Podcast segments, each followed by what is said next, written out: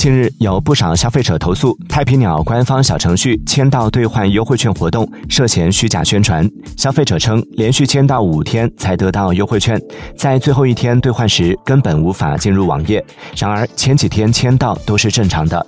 目前，黑猫投诉平台收到关于太平鸟的投诉多达四百四十单，主要反映虚假宣传、诱导充值、退货不退款等问题。对此，就有网友吐槽称：“玩不起就别玩。” Mm-hmm.